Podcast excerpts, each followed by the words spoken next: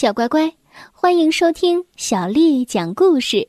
我是杨涵姐姐。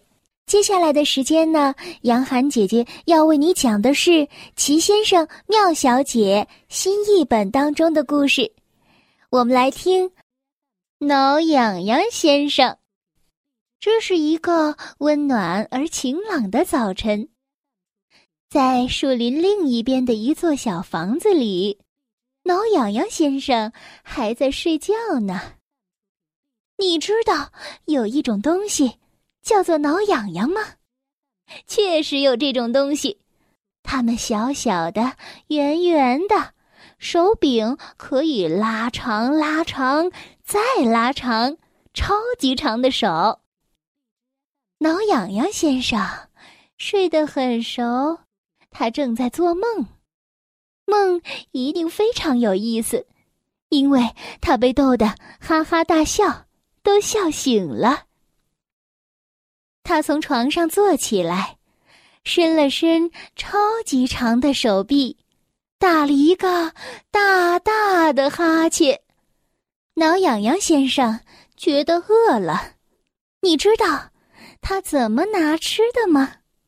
你可以想一想，他伸出了一只超级长的手臂，手臂打开了卧室门，伸下楼梯打开了厨房的门，伸进了壁橱打开了饼干盒，拿出了一块饼干，然后缩回楼上，缩进了卧室门里，最后回到床上，明白了吧？有这样的长手臂，可真是非常的有用呢。挠痒痒先生一边嚼着饼干，一边看着窗外，他心里想着：“哦，今天很适合挠痒痒。”于是当天上午，挠痒痒先生整理好了床铺，吃过早饭以后啊，就出门了。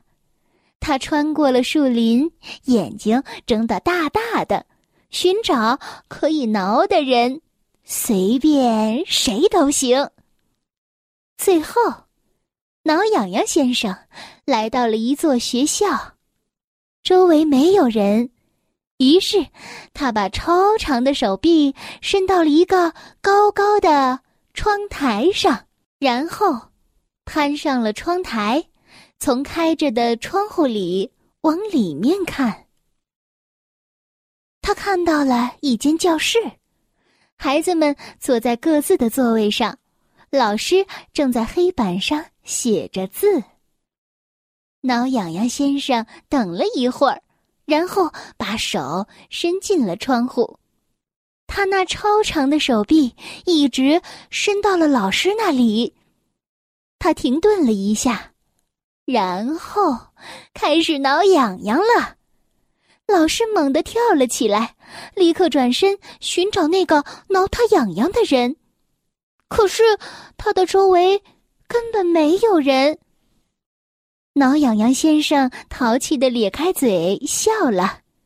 过了一会儿，他又开始挠那个老师。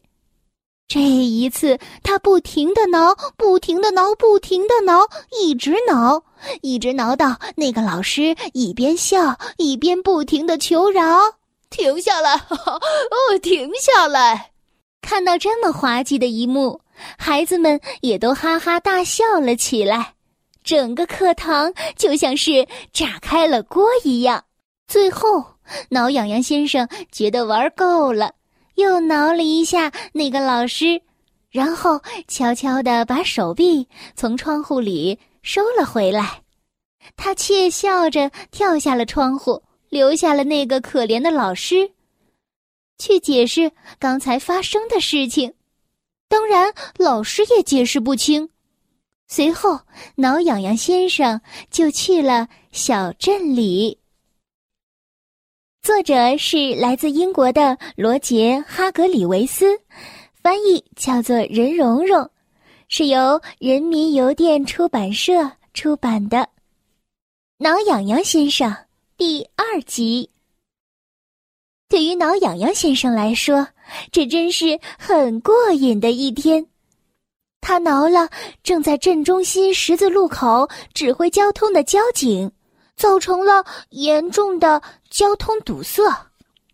他挠了正在橱窗前摆苹果的水果小贩，结果水果小贩仰面朝天的摔倒在地上，结果苹果滚得到处都是。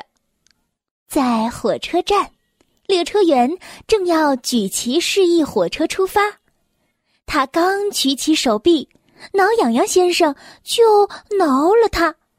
他每举一次旗子，挠痒痒先生啊就挠他一下。结果火车晚了十分钟才驶出车站，把乘客们都气坏了。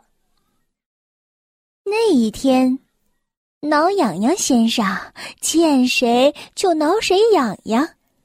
他挠了医生，挠了肉店的老板，他甚至还挠了老邮递员邮票先生，结果所有的信件都掉进了水坑里。然后，挠痒痒先生回家了。在树林另一边的小房子里，挠痒痒先生坐在扶手椅子上，一想到那些被他挠过痒痒的人，他就。大笑不止，所以呀，听故事的小朋友，如果你怕痒，就一定要小心挠痒痒先生和他的长手臂。也许就在你听完这个故事的时候，他正躲在某一个地方盯着你看呢。也许他的长手臂已经伸到了你的房间门口。也许他正在开门，马上就要伸进房间里了。